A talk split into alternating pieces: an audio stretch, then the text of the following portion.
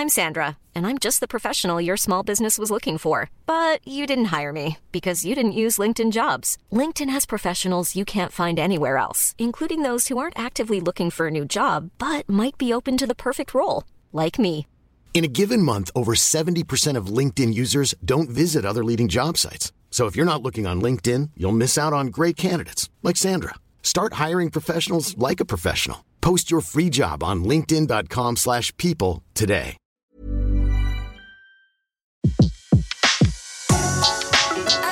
Le meilleur de séances radio est maintenant sur We Love Cinéma. Le pavé dans la toile. César Monterol crève l'écran. Chaque mardi à 18h sur Séance Radio.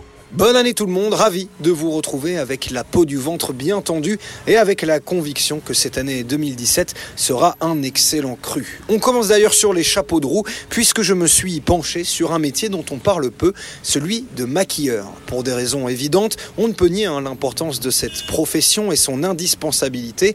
Afin d'en savoir plus, je suis parti à la rencontre de l'un d'entre eux, histoire, une fois n'est pas coutume, de plonger dans les coulisses de ceux qui font le 7e art. C'est parti, on y va. Est-ce que vous pouvez d'abord vous présenter, s'il vous plaît? Alors, je m'appelle Vincent de Montfred, je suis euh, maquilleur euh, freelance euh, et formateur également en maquillage, effets spéciaux et airbrush. Parlez-nous un petit peu de votre, de votre métier. En quoi ça consiste exactement? Alors, c'est un métier un peu étrange parce qu'il regroupe euh, beaucoup, beaucoup de disciplines. Donc, euh, maquiller, ça, peut être euh, tout simplement de la beauté pour le cinéma, la télévision, donc embellir les gens ou alors simplement éviter qu'ils brillent à l'image. Et ça peut être aussi des transformations extrêmes dans, les effets spéciaux ou même des, membres arrachés pour un film de guerre ou des choses comme ça. C'est un métier de l'ombre, un métier des coulisses. C'est un métier qui est, noble par ce côté-là. Et c'est vraiment un métier qui est au service d'idées, de réalisateurs, euh, de, gens qui font des films. Mais on se met en quatre pour essayer d'expérimenter euh, de, rendre possible ces petites choses et qu'on les rende crédibles pour le spectateur. C'est un métier de l'ombre et pourtant euh, un film euh, sans euh, bon maquillage ou sans un maquillage efficace, ça peut pas être un bon, ça peut pas être une réussite quoi. C'est clair, mais en France, euh, en France, on n'a pas cette culture de, euh, de, de mettre en avant les métiers de l'ombre, ce qui, est, ce qui est plus le cas aux États-Unis, en Angleterre. En France, on est un peu, on boude un peu ces métiers-là parce que c'est pas, parce que c'est un pays littéraire et que ça représente quelque chose de plus où on met les mains dedans. Et voilà, c'est- moins français, on va dire, comme. Pourtant le maquillage c'est glamour, on peut pas reprocher aux maquilleurs de pas avoir un métier glamour. Ouais, c'est vrai, mais euh, c'est toujours le côté à la française où on aime bien euh, être maquillé, mais on veut pas qu'on voit qu'on soit maquillé. C'est les femmes françaises, euh, c'est leur demande quand tu travailles, si tu travailles au, au Galerie Lafayette, tu vois que les femmes elles viennent te voir, elles te disent je veux du maquillage, mais je veux pas que ça se voit. Ou je veux du maquillage mais je veux pas qu'on voit celui qui me maquille. Exactement. Et comment ça se passe pour l'apprentissage de, de ce métier-là? Il y a des écoles? Alors il y a plusieurs écoles. Euh, maintenant, c'est vrai que c'est un, c'est un domaine qui est pas facile parce qu'il faut connaître tellement de choses qu'il faut d'abord, il faut d'abord avoir une solide formation en maquillage pur. Ça c'est la première chose. Donc pour ça il y a des écoles sur Paris, plus, ou moins. euh. C'est quoi le maquillage pur? Bah, maquillage beauté, euh, maquillage correctif, maquillage de, de scène. euh, voilà, déjà ça, ça prend quand même une année euh, bien complète pour euh, apprendre correctement ce métier-là. Et après, de là, on peut se spécialiser vers les effets spéciaux, ce qui peut prendre encore du temps, euh, soit en école, soit en atelier, pour, euh, pour faire cet apprentissage. Comment ça se passe Simplement, c'est un réalisateur qui vous, a- qui, dit, qui vous appelle, qui dit je vais faire un film, par exemple un film de zombies, euh, et j'ai besoin de zombies, et il vous appelle. Voilà, c'est ou le, ou le prod, ou le réalisateur, ou l'assistant réalisateur, selon les gens qui, euh, qui ont la- le contact, mon contact. Et puis euh, voilà, ça se passe comme ça, ouais, tout simplement. Ouais. Qui est votre supérieur direct dans la, dans la hiérarchie d'un tournage? Parfois, il y a une chef maquilleuse qui fait appel à un atelier d'effets spéciaux pour euh, la partie effets spéciaux, les prothèses. Donc, dans ces cas-là, c'est elle notre responsable. Et donc, c'est elle qui, qui- qui gère avec nous et ensuite qui rend compte à la production. Euh, donc, il doit y avoir un climat de confiance et de, de- de gens qui se connaissent, qui, travaillent, euh, qui ont l'habitude de travailler ensemble. Sinon, je dirais que c'est la production directement, ouais. ouais, ouais. Comment on fait pour transformer quelqu'un comme moi, par exemple, en zombie?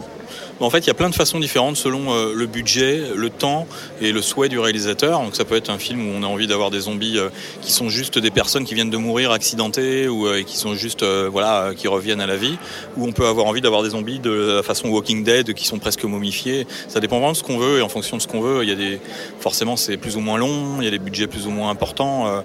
il y a plein de façons de faire un zombie. On peut juste mettre du fard bleuté, grisâtre sur la, sur la gueule et puis des lentilles et ça fait un zombie aussi quoi. Maintenant avec le silicone, on a, on a moyen faire des trucs super euh, qui sont pas forcément sur mesure. Et donc on arrive grâce à un, jeu de peinture euh, judicieux, euh, de, de texture, de, faux cheveux, de, faux crânes, etc. On arrive à faire un truc sympa avec les moyens du bord sans trop de moyens technique. Comment on fait bien le sang, par exemple? Qu'est-ce qu'on utilise comme produit? Alors, il y a des faux sangs euh, sur le marché qui sont en vente, hein, qui sont très bien, qui ont des couleurs différentes. Euh, après, on peut fabriquer soi-même son sang. On utilise des, sirops de cosmétiques euh, épaississants, enfin des liquides comme du sorbitol. on mélange ça avec des pigments. on met du café pour le, brunir un peu. Voilà, ça c'est la vieille recette à l'ancienne, mais qui fonctionne bien, hein, qui est encore utilisée sur les tournages. Et comment ça se passe justement la relation avec les comédiens? Parce que parfois, quand vous, comme vous le dites, quand vous devez faire des prothèses, etc., ça peut prendre des heures. Quoi. Donc euh, en termes de patience avec le comédien, il y a aussi cette relation euh, où on doit être un peu euh, pédagogue. Il faut, vraiment être prendre les comédiens comme des, comme des enfants et leur expliquer en fait de A à Z ce qu'on fait, comme si on leur donnait un cours presque, de façon à ce qu'ils se sentent impliqués dans le processus de, fabrication et d'application de la prothèse, et pour pas qu'ils subissent en fait simplement la, pose de prothèse, qui peut effectivement être un peu contraignant, long et voilà selon si on est patient ou pas patient quoi. Alors, euh, ce que je vais faire euh, pour terminer euh, cette interview, c'est que je vais, vous, faire comme d'habitude à la fin d'une interview, je vais vous donner mon micro.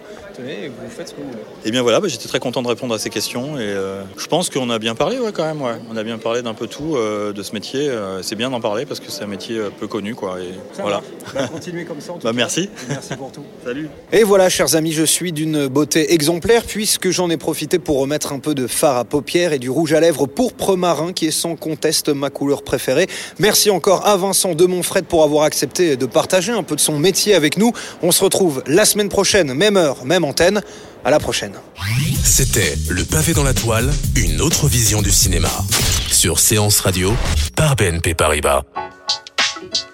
Retrouvez l'ensemble des contenus Séance Radio proposés par We Love Cinéma sur tous vos agrégateurs de podcasts.